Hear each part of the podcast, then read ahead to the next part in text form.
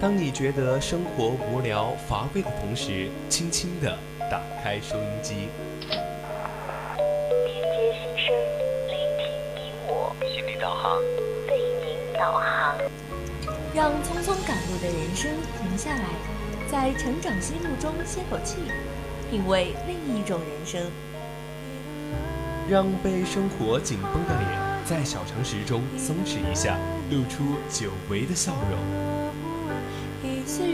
变得干涸的心田，在这里，在这里接受一滴滴情感的甘露。这里是这里是心情驿站，你我的心灵避风港。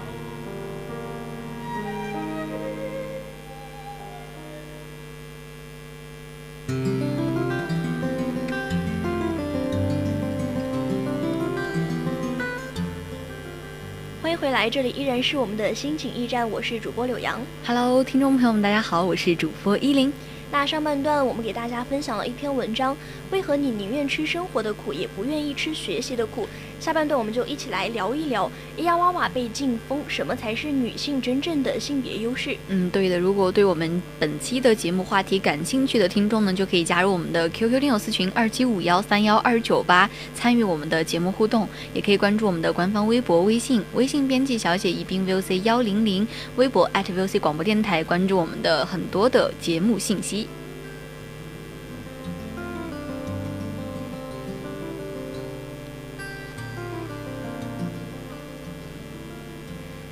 哎，依林，不知道你最近有没有刷微博哈？前几天呢，一个叫做哎呀哇哇的知名情感博主呢，就因为他在微博上发表了一些比较不正当的言论嘛，然后他的微博账号就被封禁了六个月。说的也是一直以来大家都比较关注的一个话题，是有关性别优势方面的。嗯，当时这个微博发布出来之后。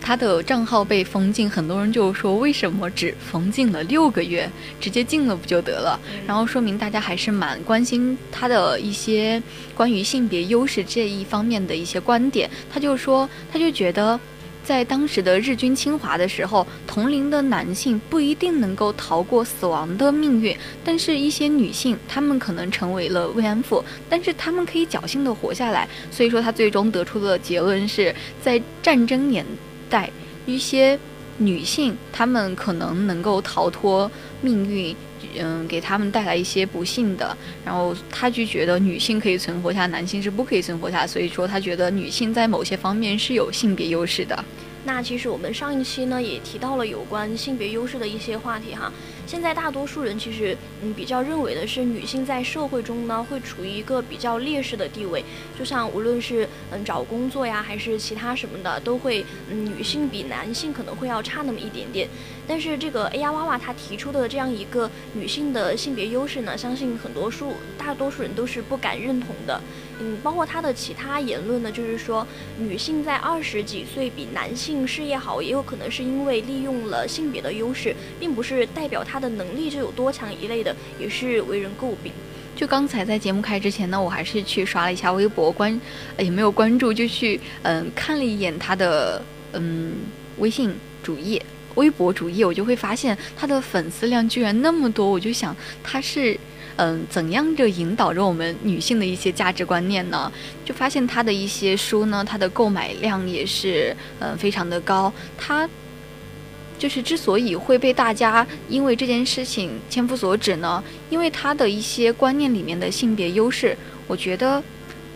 就感觉是一种歪曲的三观吧。对，比较偏激，有那种。因为他的观点是，你可以向男性示弱。你如果利用了你自己的性别优势，你觉得你是女性，因为呃女性在某些方面不如男性，就感觉是以一种讨好的方式去迎合男生的一些呃兴趣爱好，所以说女性才能够活下来。这简直是对女性的一种嗯、呃、人格还有尊严方面的一种蔑视。对，其实我们就想说，他这里提到的一种性别优势呢，并不是女性真正的性别优势吧？先不说他这个。言论是否正确？他把慰安妇的存活作为女性性别优势的存在的证据呢？其实就犯下了一种歪曲历史的根本性的错误。那我们都知道，在日军侵华的期间呢，大概有百分之七十五的亚洲慰安妇是死于了日军的蹂躏，人数总计是高达了三十万，就相当于一次南京的大屠杀。那又怎么可以说女性是在战争中可以利用性别优势来保全自己的性命呢？嗯，对，我们看到百分之七十五这样的一个数据，就知道其实还是有大部分的女性也是死于战争的，并没有说女性在某些方面就可以因为性别一些优势可以存活下来。那么剩下的百分之二十五的侥幸存活的慰安妇来说呢，我就觉得他们可能活下来比。嗯，死去更加痛苦吧。对，因为他们活下来之后，他们不仅还要经受着自己内心的对自己的谴责，还有社会对他们的谴责。他们不论是身体呢，还是心灵，永远就蒙受着那种羞耻感。我相我相信，就是有一部电影大家都应该看过，就是《二十二》。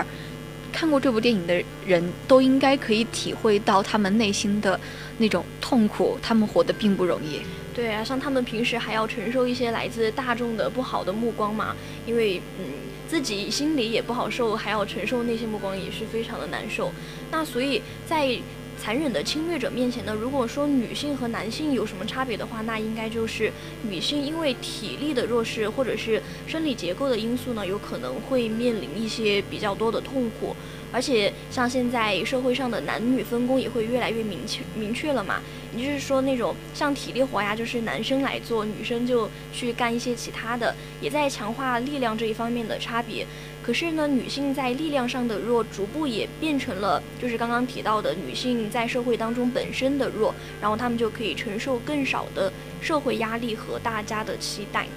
对女生，可能她们在一些体力还有生理结构的一些种种原因呢，可能力气啊、力量可能就，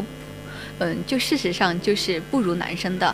嗯，就是我们大家都会赞成，嗯，现在更多的人去说我们要为女权而奋奋斗怎么样的，然后嗯，很多人就会为自己的女性权利去嗯拼搏吧。我觉得。但是，哎呀，娃娃他这样的观点反而会利用呃我们自己自己的性别去呃为自己的一些利益去得到一些好处。对，所以性别优势的说法其实是一种无稽之谈的，社会也不会太轻易的接受这种观点。而且他这里就像他强调的利用优势呢。就是在变相的引导女性去依附男性，获得更多的资源，而不是靠自己去过一个比较好的生活。如果你想拥有更好的关系的话，就要示弱，显显示出自己强势的一面，只会让男人离你越来越远。如果真的这样下去的话呢，就很有可能会回到古时候的那种男权的社会啊，女性的地位就会越来越低。嗯，是的，可能女生她。嗯，就像把自己的光芒收敛起来，然后让男生可能会有一点安全感。在这一方面，可能嗯，这个呃情感博主哎呀娃娃这样的观点是迎合了很多人的那种嗯焦虑吧。就想到之前一个新闻，呃，一个女博士去相亲，她隐瞒自己的博士的学历，只说自己是硕士，因为她怕自己的高学历成为自己择偶的一个障碍。那和这一条新闻与此类似的，也有在我们的生活中是并不少见的。对，像相亲的话，女博士是一般是不敢去相亲的。像现在女性如果学历太高的话，是真的不好找对象。嗯。那事实上呢，任何寄希望于自己性别而希望得到特别待遇的人，也就意味着他们其实已经失去了生命本身的力量。更何况很多情况下，我们也不一定会因为性别的不同就去得到一种嗯想要更好的待遇啊，反而是在很多时候呢，你越强调自己性别之间的差异，就会越容易失去一些原本就属于自己的自由。因为在我们的社会中，嗯，分工本来是很明确的。可能有的时候你在去，嗯，应聘一些职业的时候，他可能，嗯，体现了一些性别歧视，会觉得你是女生，我们不招女生。社会中是存在一些不公平现象的，但是也有很多的一些岗位，他们也是不招收男生的呀。所以说，社会的分工这么明确，你越强调自己的性别，你可能在某些程度上就会失去，呃，一些自由的。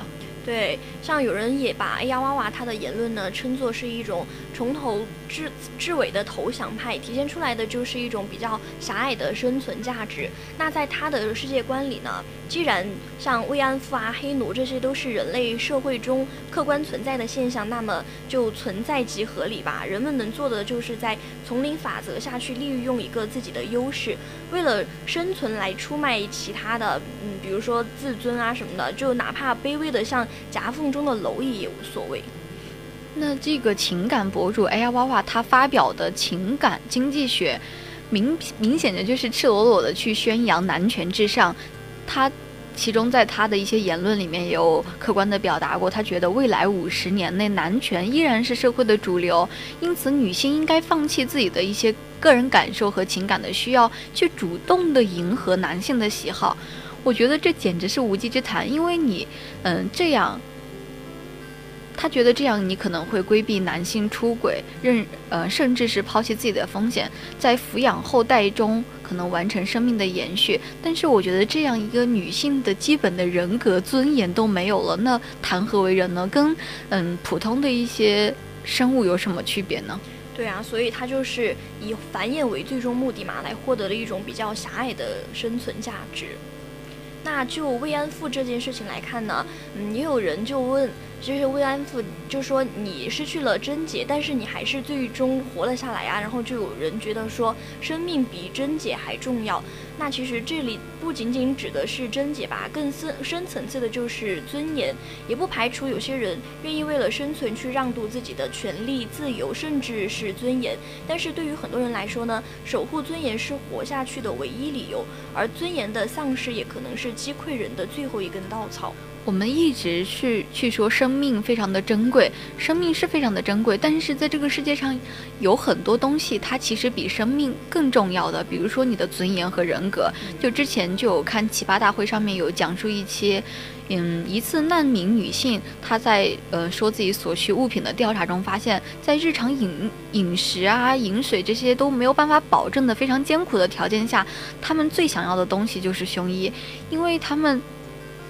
即便在非常恶劣的生存环境之下，他们仍然想要一件就可以守护自己尊严的安全感的东西。对，因为生理上的柔弱嘛，女性是逐渐进入了。柔弱，所以可以依赖，但是他越依赖呢，就越容易去柔弱的那种恶性的循环。因为社会的教养和驯化呢，很多人就认为女性依附男性是一种理所应当的事情吧。然后大众对女性的期待也是这样，嗯，只要你可以在在家相夫教子的好妻子呢，就是一种人生的赢家。你可以没有自己的事业，但是你成为一个好的贤内助就可以了。说到女性可以依附男性，这里我就很想去分享一些，嗯，室友的观点吧。之前在寝室就跟室友聊天，他有的时候觉得，哇，女生要生孩子，觉得好痛苦，为什么自己是女生，而且，嗯，还那么痛那么累？然后后来他就会觉得。嗯，男生其实是更累的，他会觉得男性他不仅还要操持家务，呃，就是家里的一切大活小活重活累累活就包了，还要跟外面的人去打交道，为了一个家去努力去呃奋斗。女性女生她可能只需要把自己的家务做好，做好一个家庭主妇，相夫教子。然后这样比起来，他会觉得啊，男生的压力好像更大，然后觉得。女生在家只需要嗯享受，觉得也是非常划算的。在这一点，我是不太赞同的。其实我觉得女性她一定是要有自己的事业的，可能是我的家庭教养的一些关系吧。就觉得如果你自己没有事业的话，你可能几十年来你嗯是当了一个好妈妈，当了一个好妻子，但是你在自己的社在这个社会上你没有。一个自己的呃一些能力非常擅长的点，或者一个事业，你迟早也会被这个社会去淘汰的。那我觉得像男性、女性的话，他们其实都有自己的分工。像你刚刚说到的，女性在家里面啊，就负责嗯做家务什么的，然后男性就会其实他在外面，然后就会去嗯应酬啊什么的。然后但是。有时候现实它会也不会是那么的明确，女性也可以在外面去喝酒啊、应酬什么的。有些时候像那些奶爸，男性也可以在家带娃什么的，是吧？嗯嗯，是的，嗯。那像我们过分夸大这种性别优势的时候，其实是更容易让女性没有自信的，认为自己不能通过自己的努力匹配到幸福的人生。久而久之呢，女性将更加的无助，去依赖爱情和亲密的这种关系。对于女性来说呢，最悲惨的不是在这个社会中会受到怎样的歧视和不平等，而是在女性心中潜意识自己就承认了这一切，我可能就真的只是在社会中处于一个比较弱势的状态。嗯，就像自己的室友，可能在潜意识里面去已经觉得自己是，呃，处于优势的地位了，他会觉得非常的呃平衡，然后已经在某些方面觉得女性是比较弱势的一个群体了。所以说，我觉得建立起信心和勇气，它本来是非常艰难的，但是摧毁它又非常的容易。特别像如果一个带着小孩的全职妈妈，完全依赖着丈夫，不在乎自己的成长和价值，有的时候。想得到父亲，呃，想想得到就是丈夫更多的关爱和关注，自己却不能如愿。其实，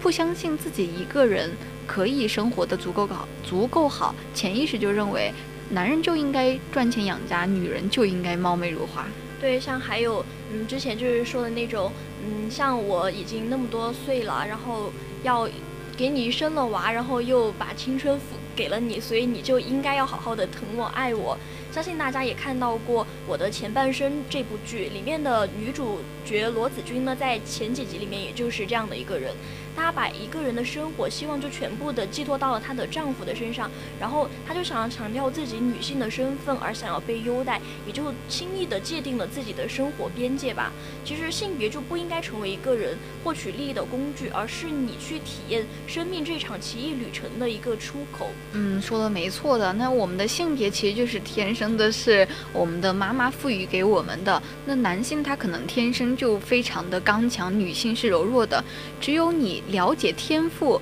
才能真正看，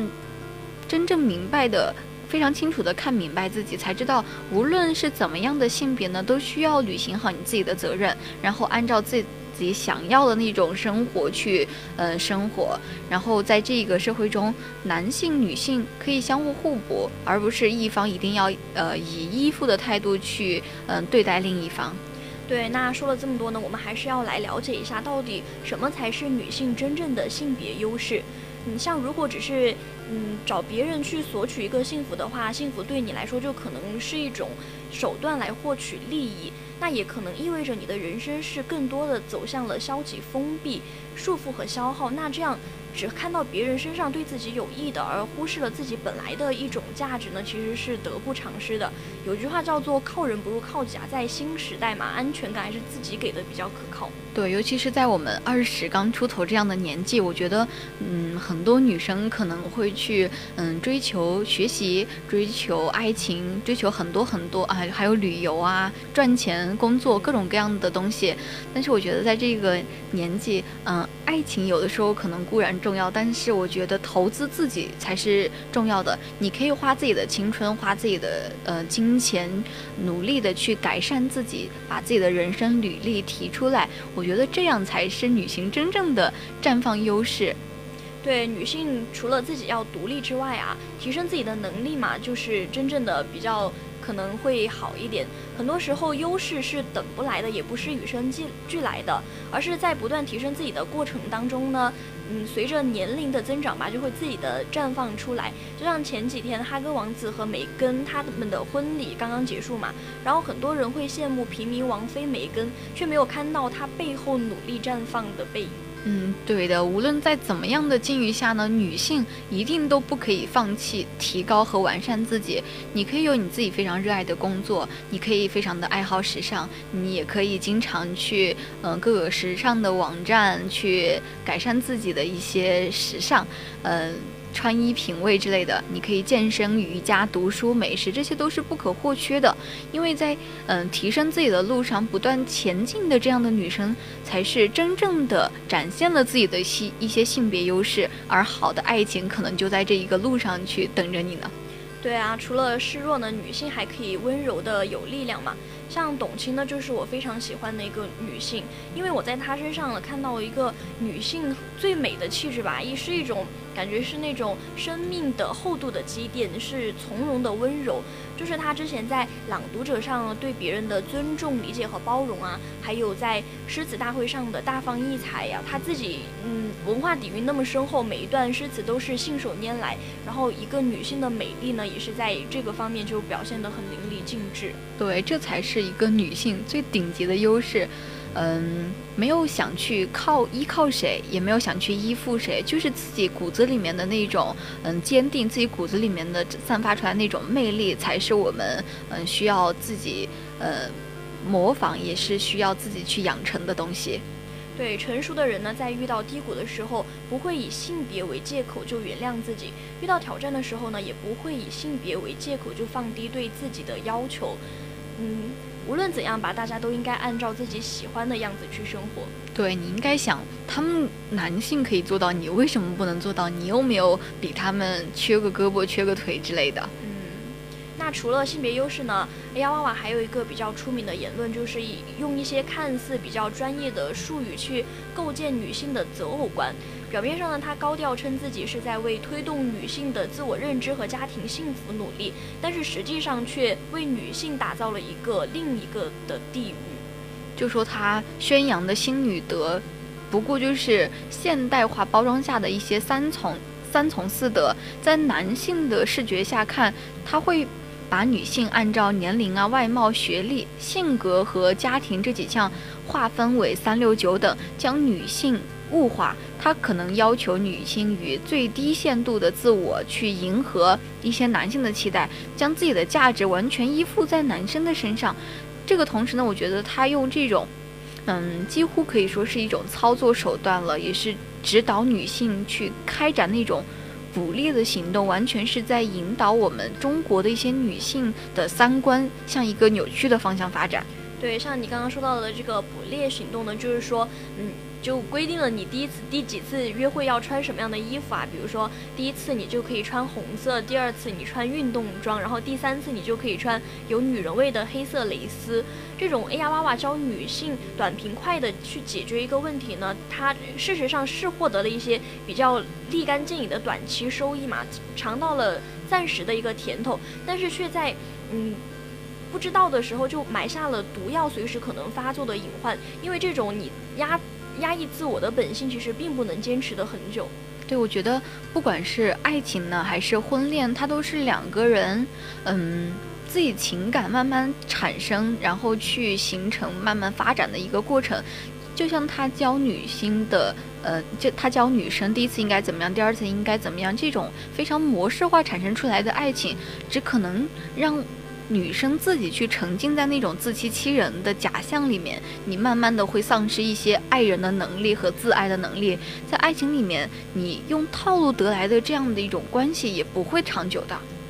对，A 呀娃娃就是瞄准了一部分女性的自我焦虑吧，比如担心自己或者在将来呀，因为年龄会变得不够漂亮、不够年轻，然后在婚姻当中就会处于一个比较劣势的地位，然后他就用那种洗脑的方式。去传授短平快的应对技巧，然后给这些女性呢一种问题可以迎刃而解的错觉。从效果上来看呢，这场焦虑下的爱情买卖是成功的变现了。但是女性朋友们一定要认清，自己的能力才是最大的优势。对，就像我们今天心情驿站，我们主要想给大家的，只有你自己提升你自己的一些能力。你相信，不管是好的工作、好的爱情，都会慢慢的向你走来的。你不需要去依附男人，你不需要去依附任何人，你只需要做。做你自己，你有你自己的尊严，你有你自己的人格，就是最美的你。是的，那今天我们的节目到这里要结束了。我是主播柳阳，嗯，我是主播依林，我们下期同一时间再见。